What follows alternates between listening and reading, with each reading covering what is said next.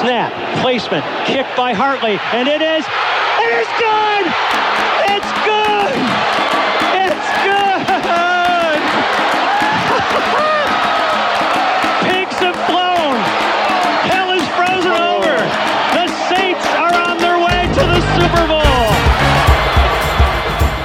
Começa agora We That Podcast. Informação, opinião e bom humor na medida certa. We, we, we That Podcast.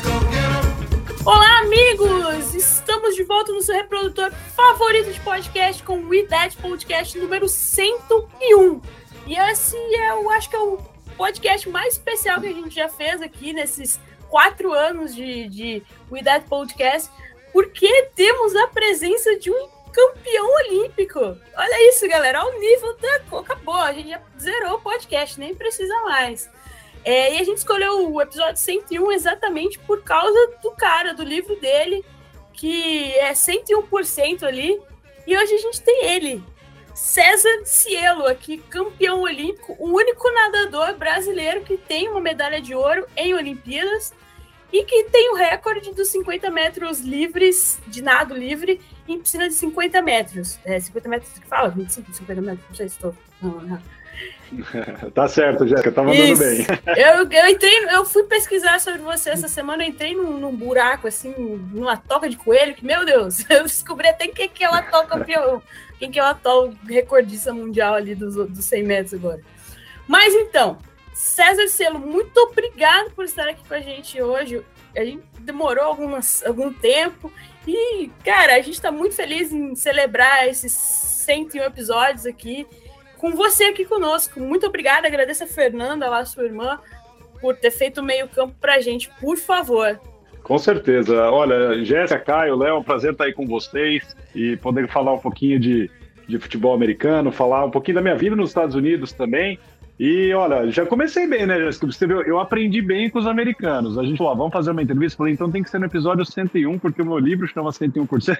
E quer jabá melhor que esse? Não tem. Eu aprendi bem com os americanos a ser marqueteiro. Tem que ser assim mesmo. E ó, aproveitando aqui o jabá, depois no final desse episódio aqui, pro ouvinte de vocês aí, pode sortear um livro que a gente coloca no correio para ele, tá bom?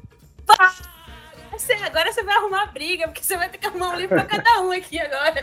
Você arrumou, agora você arrumou briga, cara.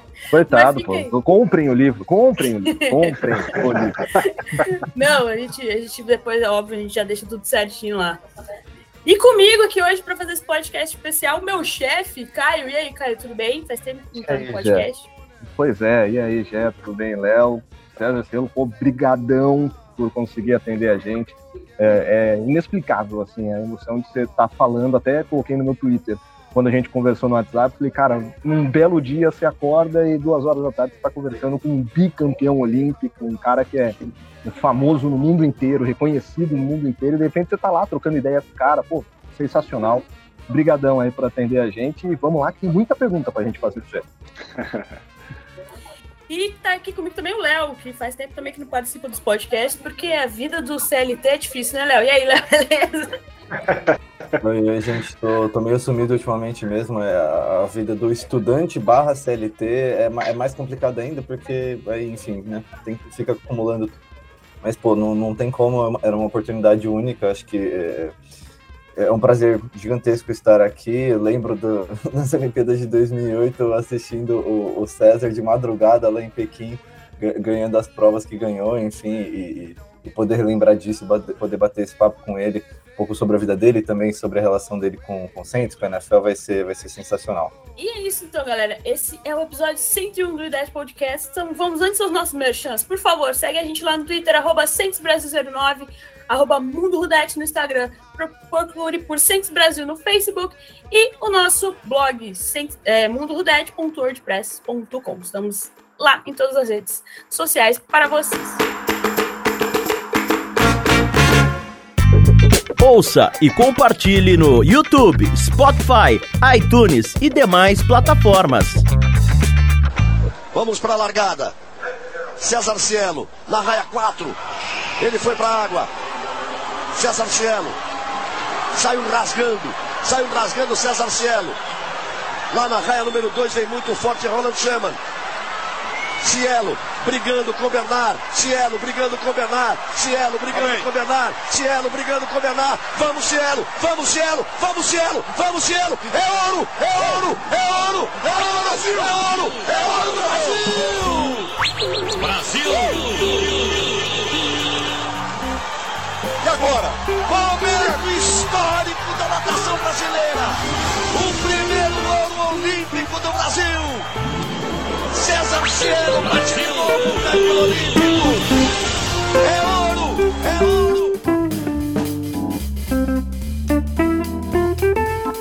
é começar aqui, a gente estava meio que conversando antes. Como eu falei, se você vive numa, debaixo de uma rocha ou numa caverna, ou não se interessa por esportes além do, sei lá, do futebol americano, César Cielo, cara que é até hoje detentor do recorde dos 50 metros livres. E, cara, eu fui ver a prova de novo ali e o cara nadou 50 metros ali sem respirar. Como que isso é possível? Eu, eu não consigo. Na... Primeiro que eu não sei nadar. Eu não sei nadar, então o máximo que eu fico na piscina é ali, sabendo que se eu bater o pé no chão eu vou levantar, eu vou sair da piscina.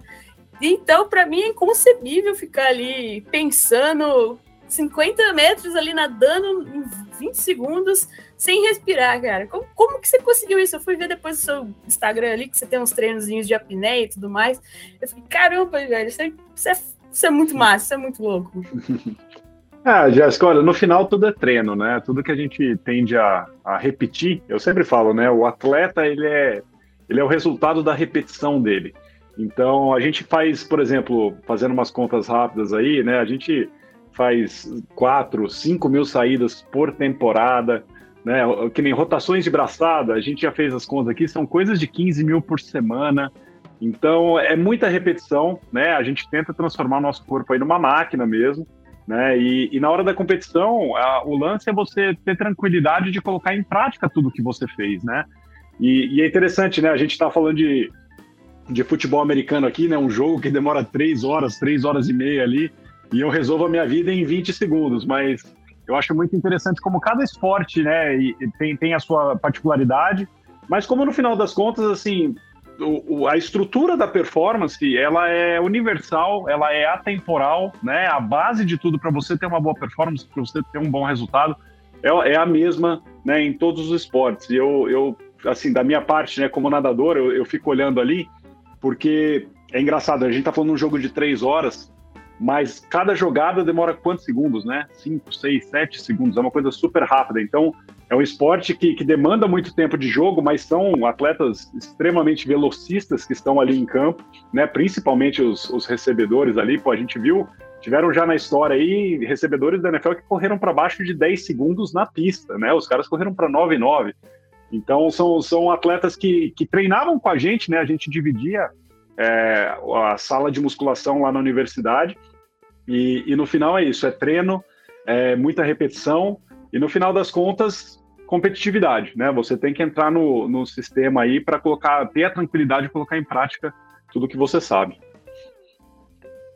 É, para quem não sabe, o Cielo ele treinou lá em Auburn, é, na faculdade lá, lá de Alabama. Vocês quem acompanha a NCAA sabe. E eles têm uma equipe muito forte de natação e o Cielo foi para lá e tal, ganhou bolsa, treinou lá. E daí foi aí que começou o seu contato com os esportes americanos. Eu vi que você também gosta de beisebol e tal. Conta um pouquinho pra gente como foi esse contato seu lá em Albany com, com o futebol americano, com os esportes americanos, até a gente chegar no Saints ali. Olha, eu vou aproveitar aqui, Jéssica, vou até dar uma dica, né? Porque o pessoal que assiste, que está escutando a gente, né, e vai estar tá assistindo a gente, eles provavelmente querem um dia para os Estados Unidos ou já foram. E eu acho que a parte mais importante, foi isso que me ajudou muito, é você entender a cultura local e, e você se integrar aquilo, né? Quando eu cheguei lá, eu não conhecia futebol americano, nossa, não fazia ideia das regras. Eu achava que era um monte de gente pulando em cima da bola e se machucando. Né? Eu, eu conheci o basquete, porque a gente tem uma cultura de basquete aqui no Brasil, mas a NBA tem uma dinâmica diferente. E o beisebol, vou falar para você, assim, é uma coisa de maluco, né? A gente vai para o estádio para comer cachorro quente e ver as aves voando, porque aquele esporte, meu Deus do céu, esporte parado é inacreditável.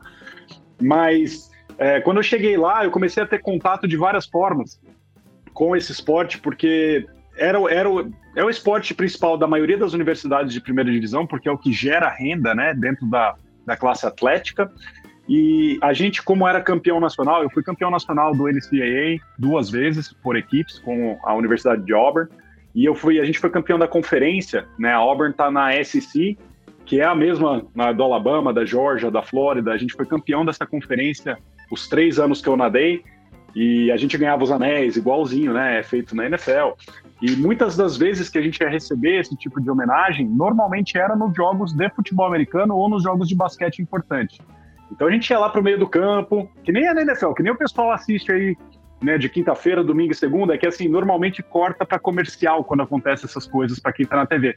Mas a gente entrava lá no meio do campo, aí vinha o, o reitor da faculdade, vinha alguém importante ali, o prefeito, o governador, o senador, e ia entregar o anel pra gente pessoalmente no meio do campo com tudo sendo anunciado. Então, comecei a ter contato dessa forma e como você falou, o Alabama, eu imagino que pouquíssimas pessoas conhecem, quando tinha jogo, jogo universitário é de sábado, né?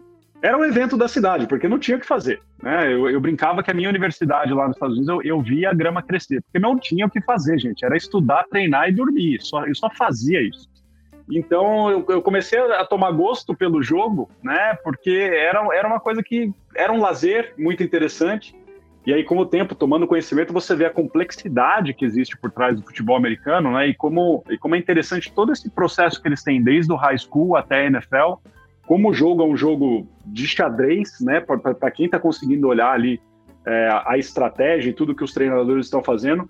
E eu acho que assim a, a questão da gestão de uma equipe de futebol americano é uma coisa que nenhum outro esporte faz desse jeito. É, eu, eu, fiquei, na verdade, assim, o que mais me atraiu era conhecer o head coach do futebol americano, era conversar com os assistentes, porque é uma dinâmica corporativa mesmo que, que é muito maluco como funciona. E assim, tudo que os caras fazem é, é, é extremamente com excelência e buscando o extraordinário. Independente da equipe, Auburn, quando eu estava lá, não, olha, vou falar, não ganhou nada na época que eu estava lá, mas assim, ele, eles se tratavam e, e tratavam o time de futebol americano como se fosse assim o imbatível dos imbatíveis, né? Eu sempre gostei desse tipo de gestão, esse tipo de cultura e me integrar a, a, esse tipo de coisa deles lá ajudou muito a minha adaptação lá nos Estados Unidos. E, cara, quem acompanha o, o, futebol universitário, né, o futebol americano universitário, sabe que Auburn e Alabama é uma das maiores rivalidades seculares ali da, da NCAA. E você vê que todo jogo, aquilo ali parece fim do campeonato para eles. Quando eles se enfrentam ali, todo que quando acaba um ganha ali, Albon ganhou depois não sei quanto tempo de Alabama invadiu o campo e tudo mais. Então, cara, é muito louco isso aí. É uma, é uma coisa que. Eu, a, a gente vive discutindo assim que a gente acha que a cultura do futebol americano universitário é muito mais incrível do que a própria cultura da NFL. Né? Porque assim é, igual você disse, ali no Alabama não tem time profissional da NFL, basquete, etc. Então a galera vai torcer ali para a universidade, vai fazer aquilo ali. A vida da, esportiva das pessoas ali vão ser focadas na universidade. Então acho que isso é, é uma coisa para quem gosta de esporte, ainda mais você que conviveu, que convive com o esporte, deve ser muito louco ter muito, uma galera ali torcendo para o seu melhor desempenho e você, tipo, aquilo lá deve, dar, deve, deve ser um negócio muito louco ter um monte de gente torcendo para você, para o negócio dar certo ali, para você ser campeão, ganhar medalha, bater o recorde mundial. Então, assim, sensacional isso, cara. Não, é muito legal, Jéssica, porque assim, a gente, essa rivalidade entre Auburn e Alabama chama Iron Bowl. Né? O Iron Bowl que é o, a bola de metal mesmo ali mesmo. E, nossa, eu vou te falar, a cidade lá, ó, que de Auburn tem mais ou menos 50 mil habitantes, né? É, desses 50 mil, 40 mil estão dentro da faculdade, são 30 mil estudantes mais os funcionários, né? No sábado de Iron Bowl, a, a cidade vai para 250 mil. Né? A gente recebe 200 mil pessoas de fora, os caras vão com aqueles motorhome, eles ficam a semana inteira estacionados lá. E, e a universidade lá, ela, ela tem um vínculo esportivo muito grande. Então, por exemplo, foi, foi legal que às vezes que eu fui ganhando, eu estava em praticamente todos os posters né, da, da faculdade. Assim, a faculdade normalmente soltava no começo do ano o calendário da universidade, é, tinha também assim o calendário da natação, o calendário dos esportes, é, dos jogos, e aí eles colocavam normalmente assim é, dentro daquelas artes que os americanos são os, os, reis em fazer, né? Que fica sempre lindo, de bom gosto e impactante. É, os três anos que eu estava lá, eu, eu, apareci lá, né? Eu, tinha um pessoal jogando a bolinha de futebol americano, tinha um cara do atletismo que era muito bom, e tinha eu dando a minha saidinha, tinha eu comemorando alguma prova. Então foi uma experiência muito legal de, de poder estar tá, tá integrado ao sistema esportivo universitário, e você tá certa. o pessoal que acompanha a NFL, a gente não tem o costume de acompanhar o college aqui no, no Brasil. Eu falo para eles, eu falo, gente, não é três vezes maior, não é cinco vezes maior, é infinitamente maior. Eu falo assim, não é uma disputa entre primeiro e segundo, na, ah, o NFL com o college, não é. Eu falo, gente, é uma coisa assim que a NFL é tão pequena perto do college que assim não, não tem nem como falar, porque Primeiro que a universidade tem milhares, já começa aí, a NFL tem só 32 times. E o college é engraçado porque assim é o único momento da, da vida do americano que ele escolhe alguma coisa. Né? Então, assim, ele tem as universidades que ele pode sair de casa, ele escolhe, então ele vira fã e fanático e seguidor daquela faculdade o resto da vida. Ele quer que os filhos sigam o caminho dele, ele quer que os netos sigam o caminho. A gente ia para os estádios, tinha senhor, um senhorzinho assim, de idade, que ele, sei lá quantos anos ele tinha, ele estava lá com o moletom de Auburn e ia todo sábado assistir. Então, é uma coisa, é, assim, é uma tradição muito forte mesmo que, que eu vi lá. E eu acho muito legal, porque acaba ficando uma questão de legado, que é uma coisa que a gente peca muito aqui no Brasil, né? A gente não valoriza o nosso legado, a gente não lembra das nossas conquistas. E isso lá na universidade é muito intenso. Assim, se você for para a piscina de Auburn hoje, você vai ver meu nome em todo lugar na piscina. Porque tá lá assim, ó, quadro de campeões olímpicos que já nadaram aqui. Aí tá lá meu nomezinho. Recordistas mundiais que já passaram pela nossa equipe. Tá lá o meu nome. Então, assim, tem campeão do NCAA, tem recordista da equipe, tem o campeão. Assim, eles realmente gostam de trabalhar isso demais. E isso valoriza muito, né? A, a, tanto a credibilidade, a história da faculdade, quanto é empolgante para nós. Então, é, eu sempre falo, né? Para quem é esportista e tem a oportunidade né, de, de um, passar por uma temporada, passar um tempo nos Estados Unidos, eu falo, vai.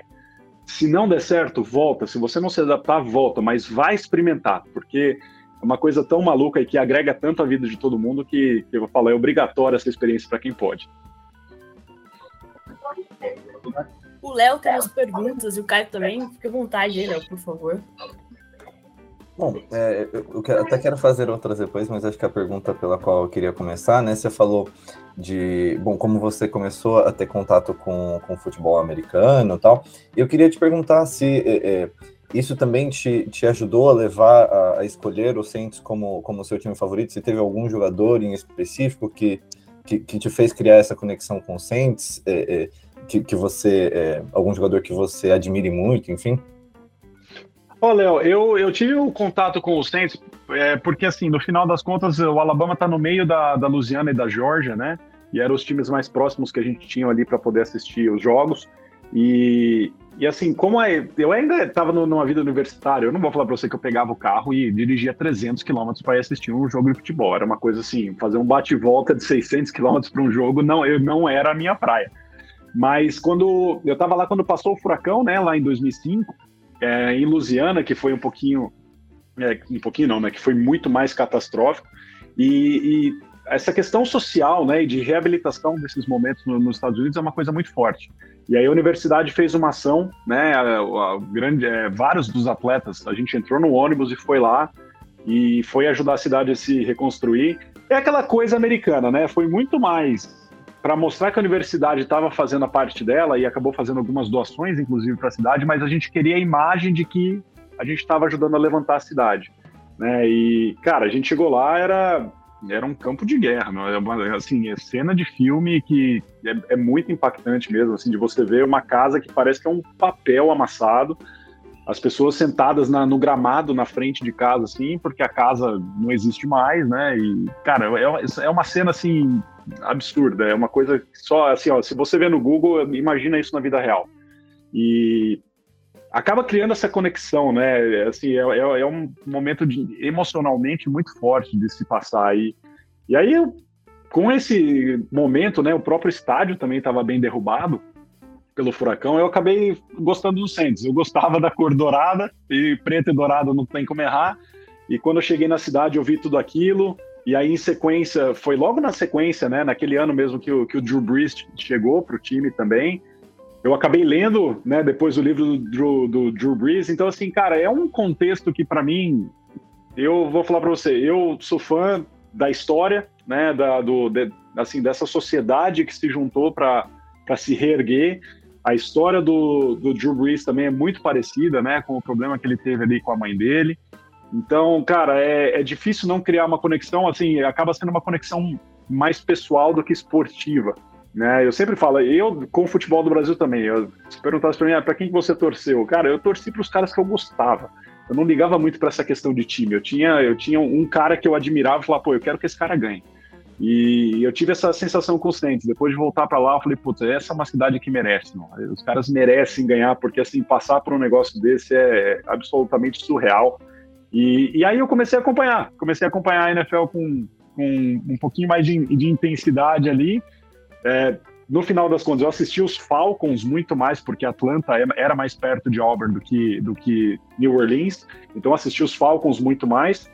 E, mas no, assim, o Falcons nunca tive conexão nenhuma, era mais prático ir assistir os caras. E aí New Orleans ficou, ficou essa de relação pessoal, emocional mesmo, tanto que eu cheguei até a competir um dos torneios internacionais meus aí, com uma toquinha em homenagem ao capacete deles.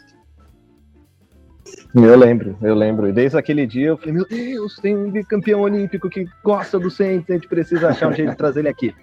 É, mas não sei o quanto você acompanhou dessa história Saints pós-Katrina, né? Mas aí o Saints ganha o Super Bowl em 2009, é, em 2006 já quase ganha, né? Bate na trave, chega até a, a final de conferência. Mas é, depois daquilo, a gente sempre fala, olha, é, New Orleans é um mercado pequeno. Se você for pensar em, em, tamanho dos Estados Unidos, New Orleans é um mercado pequeno. É um time, até por ser um mercado pequeno, difícil de se manter em alto nível, porque a gente sabe o quanto o mercado é importante para você atrair jogador e tudo mais. Mas ainda assim o time ficou num, num alto nível, tentando aproveitar esse fim de carreira do, do, do Drew Brees para ganhar mais um Super Bowl. E aí a gente, nesses últimos anos, não sei se você acompanhou, sempre teve um quase. Era por causa da arbitragem, é por conta de um lance que nunca acontece, é sempre teve algum quase nesse meio do caminho. Você é um esportista bicampeão olímpico, que sabe como ganhar, sabe todo o processo até ganhar e o quão difícil é ganhar, né? É você fechar aquele jogo, aquela, uh, aquela vez que você tá indo bem, que você precisa fechar. Talvez, não sei, mas talvez na piscina os últimos 10 metros sejam mais difíceis. É, o que, que você pode passar até dessa forma mental de se preparar para conseguir fechar e de fato conquistar aquilo que você é favorito, que você tem potencial e chegar a esse alto nível? Olha, Caio, é uma boa pergunta, viu? Porque acompanhando esses últimos anos, e, cara, é aquela coisa, né? Existem algumas histórias aí, algumas coisas que acontecem no esporte, e, olha, comigo não foi muito diferente também, mas, assim, algumas coisas que foram soluções e é, ferramentas que foram importantes para você em algum momento da sua vida não necessariamente te ajudam mais. Né, eu acho que uma, é, isso é uma coisa que a NFL deixa bem escancarado. De um ano para o outro, você vê uma reviravolta tão grande, tão rápida, né? E eu achei que, cara, é, é difícil falar isso, mas no finalzinho ali o Saints, cara, tava. O, a verdade é que o quarterback tava no playoff não tava entregando. Então, ele tava ali porque ele era muito bom, né? Mas ele não era o bom que ele era antes. Então, ao mesmo tempo que você não tinha uma, uma outra opção, né, para partir para cima ali com, com uma outra dinâmica, eu acho que o, que é o próprio Drew Brees, eu acho que ele poderia ter jogado mais um ano antes de se aposentar, tranquilamente. Ele estava indo bem ainda, mas é, é aquela coisa, é uma, é, uma, é uma liga que, ao meu ver, o que manda nela é, cara, é, é o seu head coach, é o seu quarterback e a sua linha ofensiva. Se você tem esses três pontos aí, é impressionante como de, de alguma forma o restante meio que se encaixa, né? É, não que você vá ser campeão, mas só com esses três pontos, assim, você já, já é muito relevante. E ali eu achei que, assim, eu não sei se a conexão ali do Sean Payton com, com o Drew Brees também já, já tinha sido meio que marcada pelo restante da liga. Parecia que não estava como era, como já tinha sido. Né? Os caras tinham um ataque mais forte, tinham tido mais sucesso antes. E aquele jogo contra o Minnesota foi, cara, aquele foi de chorar, né, meu? Puta, hora que aquele último passe lá, eu não lembro se foi pro, pro Stephon Diggs, né? É, cara, aquele último passe foi o, cara, um desastre. E o, é, é, a parte difícil, né? Porque você vai tão longe e chega uma hora que é um mata-mata, né? E aí você não pode errar mais. Que, ao meu ver, eu acho que todo esporte tinha que ter esse momento. Esse negócio do, do futebol aqui no Brasil, brasileirão, de ponto acumulado, bacana, mas tem que chegar uma hora que tem que ter o playoff, meu. Tem que ter o faca na caveira, perdeu, tá fora, ninguém mandou você entrar em primeiro e perder. Né? E é, é isso que acontece. Então, você, assim, você literalmente tem uma chance por ano. Né?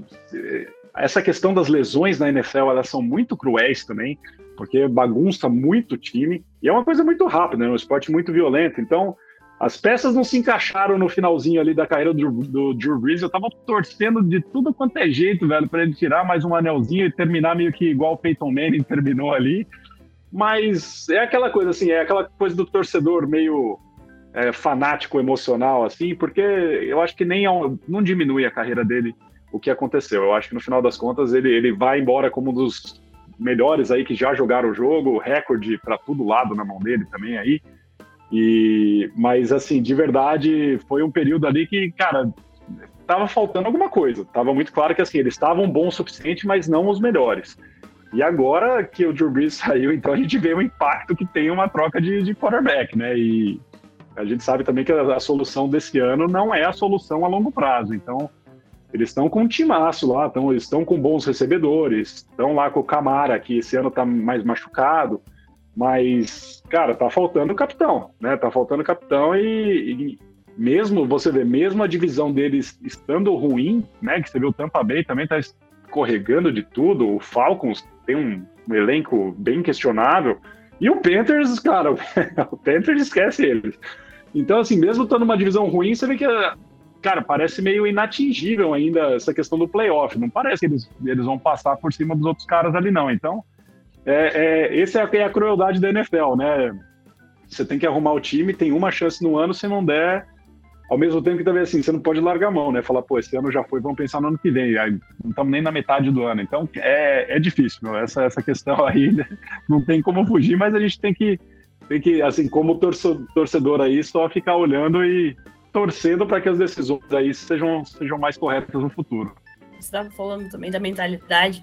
O Sean Payton, o próprio Sean Payton falou que depois, principalmente depois contra o, aquele jogo contra o Vikings e aquele jogo contra o Rams que não foi marcada a, interfer, a interferência, né, na, na jogada, a interferência de passe, que aquilo afetou muito ele psicologicamente, assim.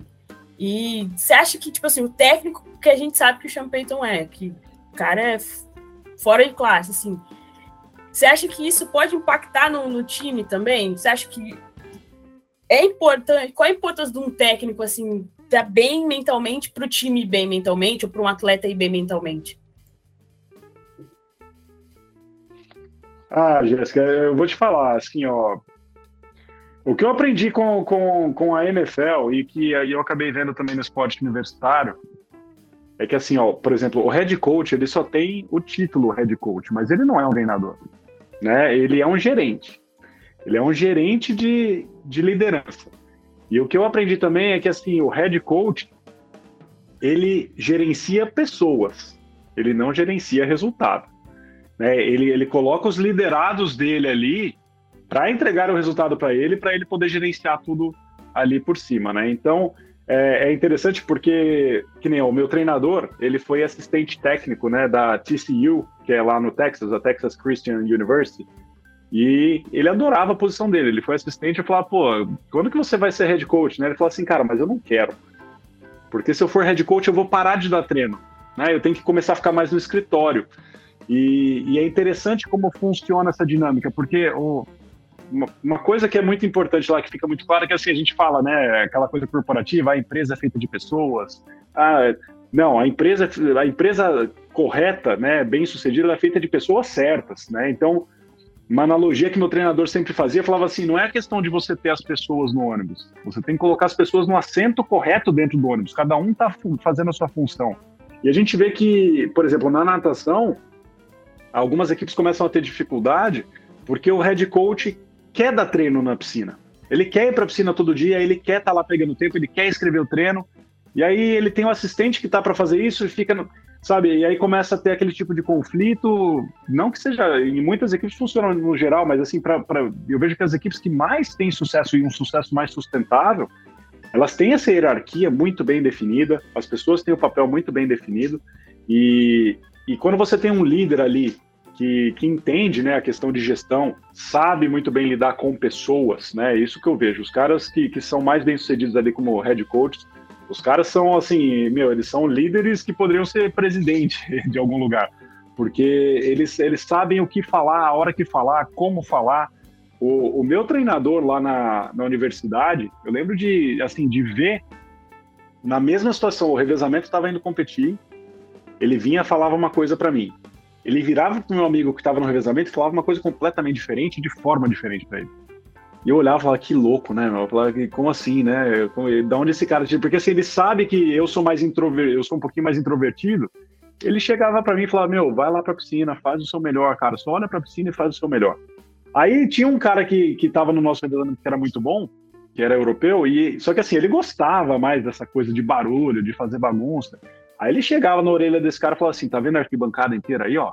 Os caras estão querendo saber se é bom, meu. E aí? Estão gritando para você, estão te desafiando. Então olhar e falar, meu, é uma comunicação completamente diferente é, para a mesma prova, né? Para o mesmo, buscando o mesmo resultado. E, e, eu vejo que os treinadores que têm essa, essa habilidade, né, de, de conseguir realmente adaptar a comunicação e, e, realmente entregar a mensagem correta na hora certa, eles são os caras que, que conseguem ter, ter um bom sucesso. Tem algumas coisas que eu vou te falar, Jéssica, que, são maquiadas. Tem treinador que se dá bem nas costas de um timaço mesmo. Né? O, o cara pode talvez não ser um bom treinador, mas ele soube ser um cara que escolheu ali o, os assistentes e soube escolher os jogadores, porque né, você olha hoje, por exemplo, o, pro, o, próprio Patriots ali. Você fala, meu, será que os caras seriam tudo isso se não fosse o Tom Brady, né? É, porque o cara vai pro Bucks e começa a ganhar. Aí você olha na NBA, pô, onde o LeBron vai, o cara ganha. Você fala assim, pô, será que o quem que é o denominador comum dessa parada aí, né? E então assim, o, o treinador tem um papel fundamental porque a gente olha assim um um combo treinador quarterback bem sucedido. A gente acabou de ver o que acontece, né? Que é o próprio Patriots com seis Super Bowls aí, em, acho que 18 ou 19 anos. Mas, assim, olha, no final das contas, o, o que eu vejo é isso: é um, um, cara que sabe liderar, que sabe lidar com as pessoas, é, esse é um cara que, que, que, consegue, consegue os resultados lá nos Estados Unidos de uma forma sustentável, né? Não só ele consegue um ano, ele consegue vários. E o legal é que a NFL deixa bem escancarado isso, né? A gente vê os resultados ali, tem hora que a gente vê um timaço e fala assim, pô, por que, que não tá andando? E a gente, ao mesmo tempo que a gente vê times que não saem daquele resultado, porque os caras só contratam, meus, gente errada. A verdade é essa, só coloca head coach errado. O Cleveland Browns está provando isso pra gente faz anos né? Só tem problema e problema. Então, o desafio do Saints agora é esse. Tem que achar um substituto à altura de um cara que é um dos melhores da história, principalmente no lado ofensivo, né? E conseguir fazer essa transição aí que agora essas peças estão faltando, né? Tá faltando ou pelo menos o head coach atual tem que se, se consolidar um pouco mais, né? E vai ter que achar um próximo quarterback aí. Mas esse, esse, essa dupla dinâmica aí funcionando bem, né? Quarterback e head coach aí como, como a gente já viu em outros times, eu acho que é a, é a, a fórmula mais próxima aí de, de você ter um sucesso sustentável. É, bom, mudando agora um pouquinho de, de assunto, queria perguntar assim se eh, você se imaginaria jogando futebol americano tal, e, e bom, caso você jogasse, que, que posição você se imaginaria jogando? Pô, Léo, vou te falar, cara, eu acho que é, é aquela coisa, todo mundo gostaria de ser o quarterback, mas, cara, eu tenho, minha visão é muito ruim, tá? Eu tenho vários graus aqui no meu olho, eu não sei se daria certo. Então já tenho que eliminar essa. Agora, o problema do futebol americano para mim, cara, é que eu, eu não sei se meu corpo é aguenta aquele tipo de impacto. Porque, olha, eu fui nadador e eu tenho os dois joelhos operados, tenho um cotovelo machucado até hoje aqui, eu tenho uma epicondilite no meu cotovelo esquerdo até hoje, com a natação que não tem impacto. Então eu imagino como que é tomar aquelas porradas lá que os caras tomam. Eu não sei, eu não sei. Talvez eu fosse um daqueles caras que entraria, daria dois anos, gente. Deu para mim aqui que o corpo, meu, pediu arrego, não dá. Mas eu acho que uma das posições assim que, eu, que é mais legal de, de, de assistir, de ver a estratégia dos caras, e até porque eles são um certo coringa, eu acho que a posição de Tyrande é muito legal. Né? Essa questão de você bloquear, você poder receber é, e ser usado de várias formas. Aí a gente vê o, o, Travis Kelsey sendo usado de várias formas. Aí eu acho, cara, é uma, é uma posição muito interessante. Eu acho que ela, ela vai crescer cada vez mais, porque vai pegar essas mentes aí criativas dos treinadores, né? E eles são caras que conseguem fazer de tudo, né? Então, se eu, se eu pudesse escolher, né? Se eu tivesse a visão boa, com certeza eu gostaria de ser um, um quarterback aí, mas eu acho que Tyrande seria uma, uma, uma opção legal também. Você falou de visão boa, é, visão não é problema não, viu, Selo? Porque o nosso quarterback hoje lá tem problema de visão também, claramente. Todo jogo a gente vê o James Winston não vem do jogador livre. Então não, não fique por isso. E a galera do, do, do Santos Brasil vai me odiar, mas você seria tipo um Tyson Hill brasileiro, porque você poderia ser um tie que lança. é, por que não, né? Não sei, cara, mas é verdade. Eu tinha esquecido essa do Winston. Ele, inclusive, operou, né? O, antes da operou. temporada, operou os olhos, né? É, mas não, pelo visto não resolveu muita coisa. Mas viu, Silo, só para é, aproveitar um pouquinho antes que você estava falando sobre a questão das coisas que você aprendeu nos Estados Unidos, eu tenho uma dúvida muito grande sobre é, a parte mental, um, um mindset. Porque, por exemplo, a Jéssica falou que o Sean Payton admitiu que mentalmente o Saints desapareceu em 2018, quando teve um erro da arbitragem que tirou completamente o time de, do jogo, de uma forma geral. É lógico que no, no, futebol americano são 53 jogadores, então imagino que seja muito mais uma moral do que uma questão mais psicológica, né? Se a moral tá baixa, esse time não consegue reagir. Mas com todo o, o background que você tem como um atleta de altíssimo nível, o quanto que o mental ajuda ou atrapalha o desempenho de um atleta? Ah, Caio, cara, eu vou te falar, é assim, ó, eu acho que a gente a gente está vivendo a fase da, da performance na, como sociedade, né? Tá, você entra no Instagram hoje, eu não sei, pelo menos aqui nas minhas coisas, cara, parece que só aparece coisa de performance, frases motivacionais, pessoas dando dicas. E assim, olha, dentro da fórmula de sucesso que eu acredito para o esporte, a parte mental tá lá né? Mas você precisa, é, mas é um, é, é um universo de, de fatores que fazem isso acontecer. Um desses fatores é o mental, né? Sem dúvida. Mas você precisa ter essa questão física muito bem feita, né? A questão do treinamento. Você precisa estar com a nutrição correta. Você precisa estar com o seu descanso é, muito bem desenhado.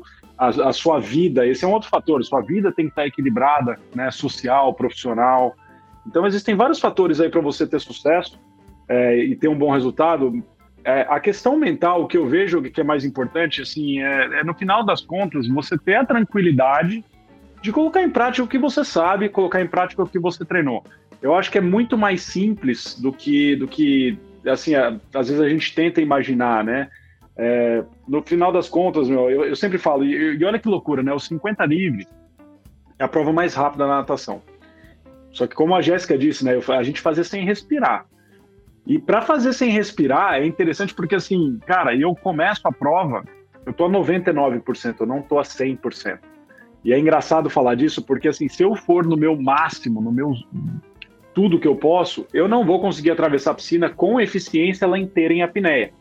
E já está comprovado que eu não posso respirar. Se a gente respirar, a gente muda o padrão de movimento, vai mudar a posição do corpo na água, isso vai afetar várias coisas, né? Não é só a questão da respiração em si. E, e para você conseguir ter essa, vamos dizer assim, essa leveza e essa tranquilidade de colocar 99% em prática e não 100% numa prova que é tão rápida, cara, você tem que ter uma tranquilidade mental muito grande para aquele momento. Então, no final das contas, esporte coletivo é bem diferente né, do, do que eu vivi. Né? Eu não tinha que, que controlar nada além da minha própria performance, além da minha própria cabeça. Mas pela minha experiência que eu tenho em esporte individual, né, eu, eu sempre falo, a questão mental é diária. É, você vai comer alguma coisa que você não quer, cara, você tem que comer o que você tem que comer, né? Você quer comer uma pizza, você quer comer um hambúrguer, mas você tem que ganhar da sua cabeça ali, que a cabeça, ela, ela tá ali o tempo inteiro. Aqui na hora da performance, essas coisas ficam mais, uh, mais gritantes aí, né? Elas ficam mais aparentes, mas é aquela coisa, pô, você tá assistindo uma NFL, às vezes que vai até tarde, pô, eu tenho que desligar que eu tenho que dormir, que amanhã cedo eu tenho treino.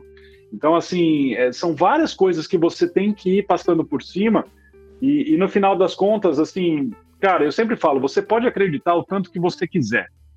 Você ganha o jogo com os seus processos diários, né? Você ganha o jogo com os seus hábitos diários, porque é, é, até usando um dos livros que eu mais gosto, imagino que vocês já devem ter, ter lido também, que é o livro do Bill Walsh, que é aquele o, o placar toma conta dele mesmo. O placar toma conta do resultado, né? Eu não sei qual é a tradução ali no pé da letra, mas o, é o The Score Takes Care of Itself, né? Cara, o placar te dá o resultado, não adianta você ficar olhando para o placar. Né? O, que, o que vai fazer a mudança do placar é o que você faz. Né? E o que você faz todo dia te dá o resultado para você fazer lá no dia do jogo. Então, é lógico que não dá para você ser um cara negativo, né, tá super mal e querer entrar em campo e colocar o seu melhor, mas eu acho que assim, no final das contas, é, cara, tudo é direção do foco. E, e, e, ganha o jogo, né, quem executa. Cara, a gente tá vendo esse ano, por exemplo, vou até dar um exemplo, vai, a gente tá vendo um time que nem o, o New York Giants. Cara, que time chato, velho. É um time chato de assistir, meu. Os caras não fazem nada, os caras eles jogam feio.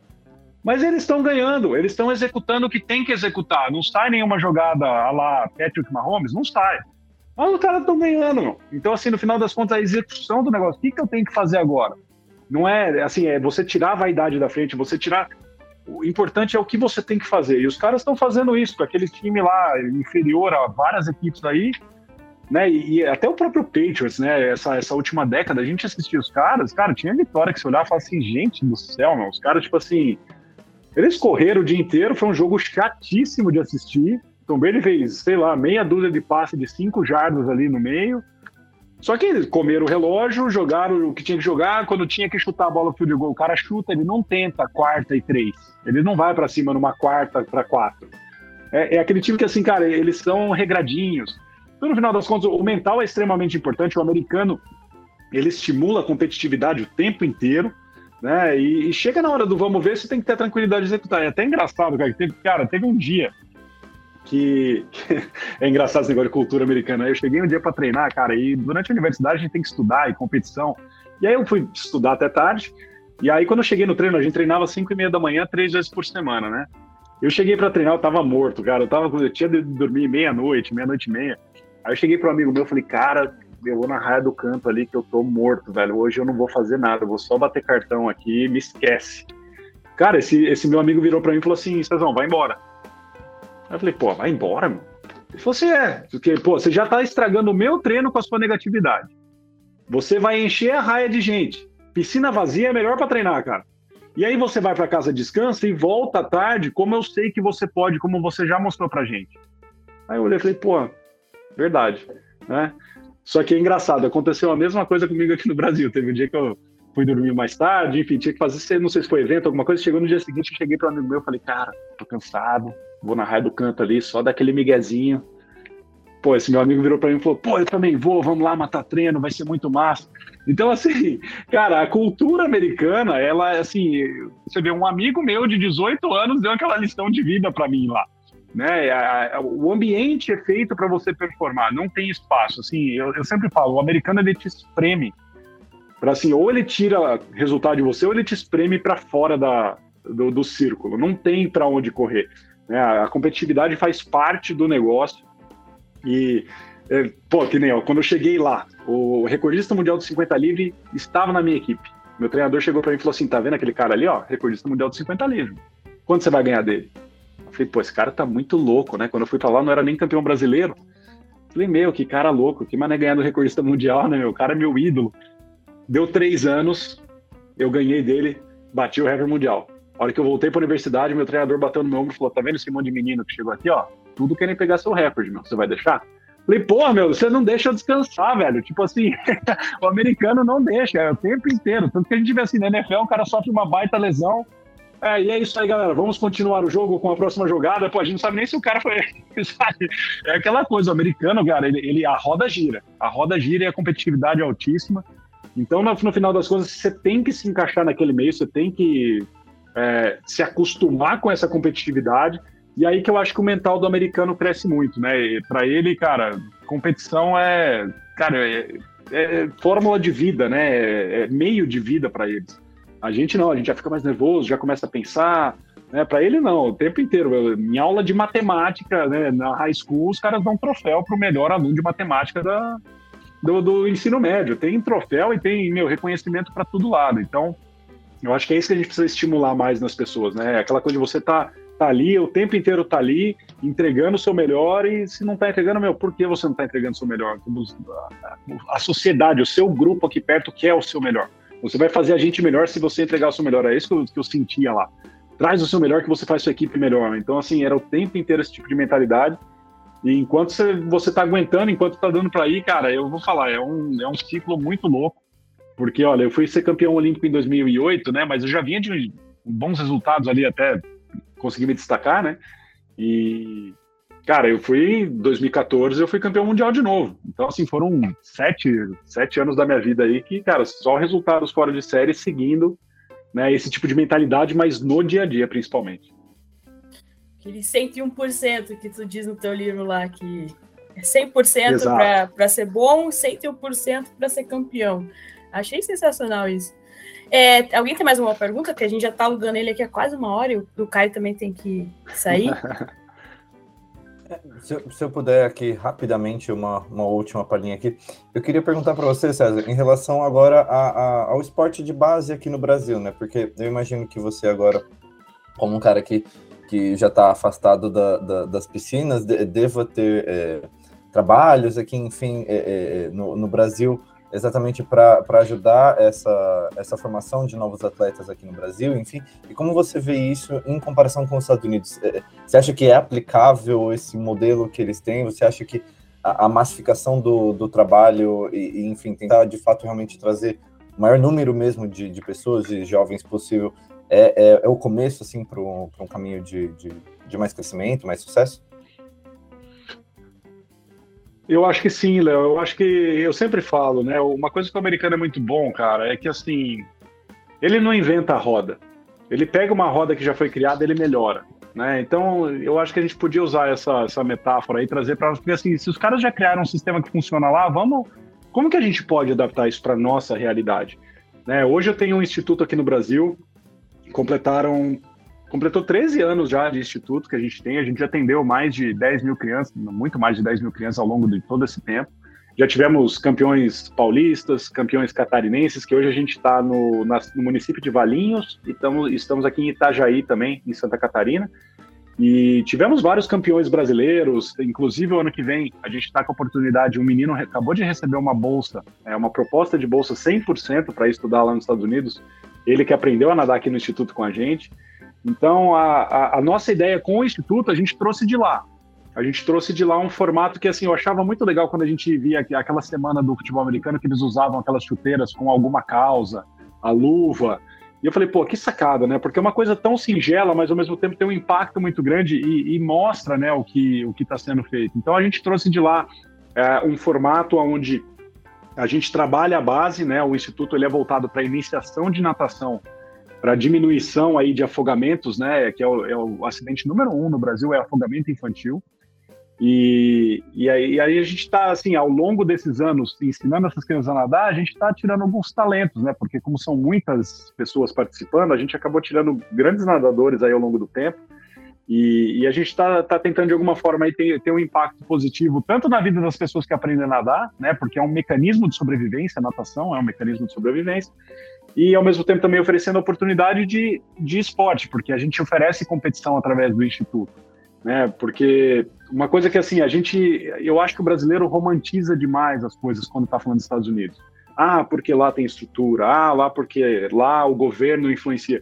Galera, vocês que estão escutando aqui, meu, o governo não influi, não ajuda em nada, nada. O governo, sabe que uma coisa que, que, que é muito difícil para nós aqui é esse sistema clubístico e essa coisa que o Brasil tem de querer reter assim as vamos dizer assim as estruturas. É, sempre tem uma pessoa que é assim ou uma instituição que é dona de alguma arena dona da piscina. E aí ninguém consegue usar cara. Você vai ver essas piscinas pelo Brasil elas estão completamente ociosas não tem ninguém usando. E uma cara uma coisa que eu vou te falar o americano ele não deixa a hora ociosa não existe isso lá né? ele olha uma piscina vazia e fala assim como que a gente põe gente aqui dentro? Como que a gente faz isso aqui girar dinheiro e aí a gente fica falando de esporte, que o americano com esporte. Cara, o esporte ele vira em torno do dinheiro, né? O cara sai do high school, ele recebe 50% de bolsa numa universidade, numa universidade de primeira divisão, e fala, pô, beleza, minha família já guardou meu dinheiro, eu vou pegar esses 50% para mim, eu vou nadar até pegar o meu diploma. Cara, e é impressionante, 99% dos meus amigos, e eu vejo lá, eles param de nadar no dia que eles pegam o diploma na mão. Eles nadaram simplesmente para ter o desconto na universidade. E a gente fica aqui, ah, mas eles pagam, tem estrutura, não tem nada disso, é oportunidade e aprender é, é oportunizar, né? É oportunizar a situação. E eu acho que uma solução para nós, cara, que seria muito dinâmica, e eu já tentei fazer aqui, mas, cara, é, é difícil. Que nem os Estados Unidos têm as piscinas públicas, como a gente tem várias pelo Brasil. Só que o que ele faz? Ele coloca um gestor lá. Esse gestor, ele aluga a piscina por hora, por raia. Tá? Então, só para o nosso ouvinte entender aí, você chega numa piscina pública com o seu RG, lá nos Estados Unidos, fala assim, eu gostaria de nadar uma hora. O cara fala, você quer uma raia só para você ou você pode dividir com os outros? Se você puder dividir, custa 2 dólares a hora. Se você quiser uma raia só para você, custa 10. Aí você vai lá, paga seus 10 ou seus 2 dólares, nada a sua hora, pega seu RG e vai embora. Não, não quer voltar nunca mais? Cara, você não tem relação nenhuma com aquela piscina mais. Aconteceu de eu treinar com equipes rivais várias vezes, meu. Porque o treinador vai lá e aluga quatro raias das duas às quatro da tarde, um mês inteiro, e o outro treinador faz isso também. Aí as duas equipes, porque aí você tem é, trainers e treinadores que têm o seu grupo de treino, mas eles não têm uma estrutura fixa. Eles ficam rodando essas estruturas da cidade. Então eles treinam terça e quinta numa piscina, segunda, quarta e sexta em outra piscina. Só que é o mesmo treinador e os mesmos nadadores. Eles alugam as, as horas e eles vão lá e treinam com aquele treinador. Cara, eu treinei com a equipe rival do meu lado, a gente ficava olhando e falava, pô, o que, que esses caras estão fazendo? Deixa eu ver o que eles estão fazendo. Mas assim, é, é só para ilustrar muito bem como funciona a gestão que eles fazem lá. Né? E aí a, a piscina ela não fica parada, o gestor faz dinheiro, você deixa o treinador montar o próprio business dele, que ele pode ter um grupo que é de total controle dele, ele é dono de uma equipe, né? Então, assim, você consegue fazer uma cadeia de business, né? uma cadeia de, de gestão e negócio, cara, que melhora em todos os sentidos. Né? Hoje, por exemplo, se você quer ser nadador aqui no Brasil, você tem que ser sócio de um clube. Né? Você vai aprender a nadar nas academias? Vai. Mas você não vai ter acesso a treinamento de competição. Né? Treinamento de competição é só em clubes. E quais são os clubes no Brasil que têm treinamento para competição de natação de qualidade? Pouquíssimos. Então você começa a ficar cada vez mais restrito né, no acesso e a, e a oferecer para a sociedade isso. Então, para mim é isso, cara. Eu, eu, acredito muito em terceirizar as coisas. Eu acho que cada um tem que ter o, o seu business. Se o seu business é cuidar das estruturas e alugar, o seu business é ter, é ter uma equipe e passar treino. Eu acho que nesse sentido a gente podia seguir muito bem sim os Estados Unidos, cara, porque a gente, ó, eu falo, a gente tem piscina para o Brasil inteiro e a gente tem muito profissional bom. Só que a gente não dá oportunidade desses caras trabalharem. É uma coisa que a gente vê em várias modalidades, né? O Brasil conhecido como país de futebol, etc. Mas a gente viu o vôlei também, né?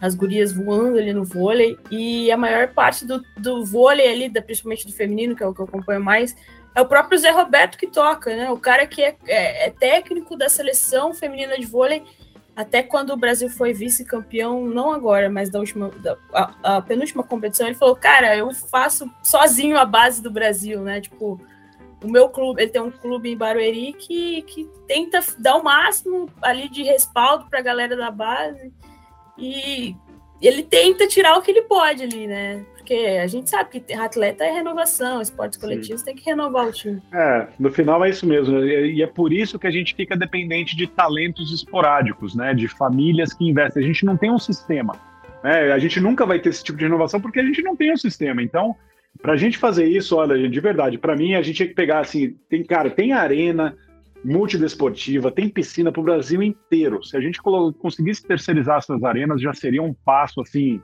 é, absurdo, imenso mesmo para o esporte brasileiro. Cara, é isso então. Cielo, muito, muito, Cielo, muito obrigada. É, a, gente, a gente alugou uma hora aí, a gente estava pensando fazer 40 minutos, mas ficou é, uma hora aí falando. O Caio teve que ir pro estúdio, que ele grava, ele tá na, trabalha na rádio, ele tá, tem programa agora às 5 da tarde. Muito, muito, muito obrigada mesmo. A gente viu que você é um cara que gosta mesmo da NFL e que acompanha, é, sofre igual a gente, sofre toda semana.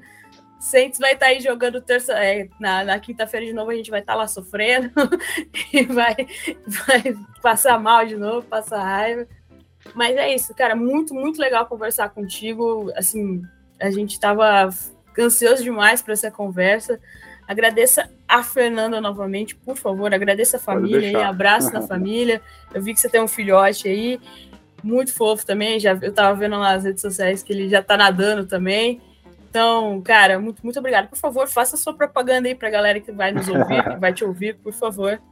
Ah, eu que agradeço, Jéssica. Olha, Léo, pro, pro Caio também, Léo, obrigado aí pelo, pelo tempo aí que vocês disponibilizaram para estar comigo. Eu, eu sou fã mesmo de NFL, assim, olha, eu, eu como eu falei para vocês, eu, eu gosto, de, eu, eu, assisto o jogo com um olhar mais raio-x, eu quero ver estratégia, eu quero ver o que os caras estão fazendo, não necessariamente só as jogadas em si, né? E sou fã de fantasy, a hora que vocês quiserem jogar um fantasy aí também, a gente, a gente marca, esse ano eu já tô 4 e 1, tô caminhando para um 5 e 1 aqui, agora tô não tô igual a Philadelphia Eagles, mas tô perto ali. Inveja agora. E... Eu tô 3-3. Pô, eu tô 2-4, velho. Eu tô 3-3 nas minhas duas ligas. Eu tô 2-4 na liga, velho. Que saco. O negócio é fazer troca, gente. Tem que acreditar nas trocas. Tem que ficar segurando o jogador aí. Tem liga que ninguém quer trocar. Galera que tá escutando aí, façam trocas, tá? É muito difícil fazer troca no, no, no Fantasy aqui no Brasil. O pessoal acha que é, meu, tá trocando a ação da, da Bolsa de Valores. Então, ó, quem quiser jogar Fantasy, depois a gente pode marcar. E de verdade foi um prazer estar falando com vocês. Tá, é, saindo um pouquinho né, do, do cenário comum que eu estou de entrevista, para mim também é muito divertido. E, e poder falar de um esporte que eu admiro, ver que vocês aí né, tocam isso aí no Brasil, é uma, uma galera que vem crescendo muito.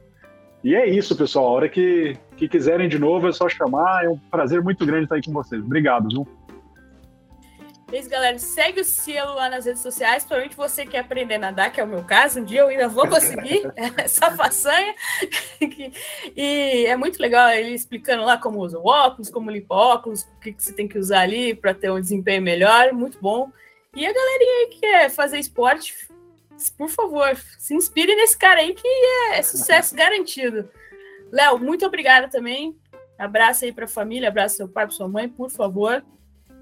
Pô, eu, eu que agradeço novamente a, a, oportunidade. Acho que assim o, Centro Brasil já me proporcionou muita coisa legal de ter entrevistas com, com jornalistas de outro do, de New Orleans, assim, para a gente poder discutir, discutir sobre o time, mas pô, poder conversar com um cara, um campeão olímpico aqui do Brasil sobre o Saints é uma experiência que eu nunca imaginei que, que, que eu fosse ter, enfim. E, e acho que se é, se é que é possível, foi ainda melhor do que eu imaginava. O César é um cara fenomenal, acho que foi uma conversa é, desculpa a palavreado, mas do caralho, acho que é, vai ter, vai ter muita coisa boa aí, pra, tanto para fãs da NFL quanto fãs de esporte em geral. Acho que é, agrega muita coisa, enfim, acho que.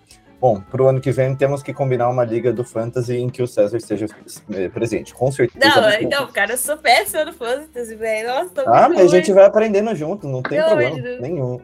Não, eu. O meu jogador machucado, ah. eu tive que escalar três. Olha lá, o cara fez 140 pontos, mano. Eu 140 a 103. Eu fiz 100 ah. pontos, assim, chorando, assim, essa, essa, ontem, última, nessa, nessa semana. Que triste. Não, tá convidadíssimo a voltar, César, sempre que tiver um tempo, sempre que a Fernanda conseguir encaixar aí. Se quiser, a gente te bota lá no nosso grupo do WhatsApp, que fala do Saints, fique à vontade. Só fala pro Caio lá, que ele te bota lá que a gente combina o fantasy, a gente tem um fantasy da galera, a gente combina umas, uns dois meses antes a gente faz um fantasy solidário. Esse ano faz dois anos, desde o começo da pandemia, né, Léo? A gente tá fazendo um fantasy solidário, tipo, a gente escolhe uma instituição, ano passado a gente doou para o Vozes da Comunidade, esse ano a gente doou para uma, uma casa de apoio à criança com câncer. Tipo, a gente faz um, estabelece ali um valor, aí a galera faz o Pix, manda pra gente o comprovante e a gente monta a nossa liga, que a gente acha que é importante também a gente ajudar parabéns, outras pessoas, parabéns, né? Jéssica, que legal, muito boa a iniciativa. Aí a gente gosta, mas se você quiser, ano que vem tá convidadíssimo pra participar da nossa vamos, liga, vai dar briga, vai dar briga. Galera, muito obrigada a todos vocês que nos ouviram até aqui, até o final, o episódio 101, sempre desse aquele 101% quando você quer ganhar alguma coisa. Se ele prometeu o livro lá, depois a gente vai combinar direitinho gente vai fazer o sorteio do livro dele. E compre o livro dele, é só lá no site dele que eu vi que tem um linkzinho lá para comprar também. Isso aí. E é isso. Segue a gente lá nas nossas redes sociais novamente, arroba 09 no Twitter, arroba Mundo Rudete no Instagram, procure por Centros Brasil no Facebook e mundorudete.wordpress.com. Segue a gente lá, por favor, galera. E continue ouvindo o nosso podcast, por favor, que a gente vai até o fim da temporada, custe o que custar para o Centros. A gente vai estar tá lá ainda. Até a próxima e.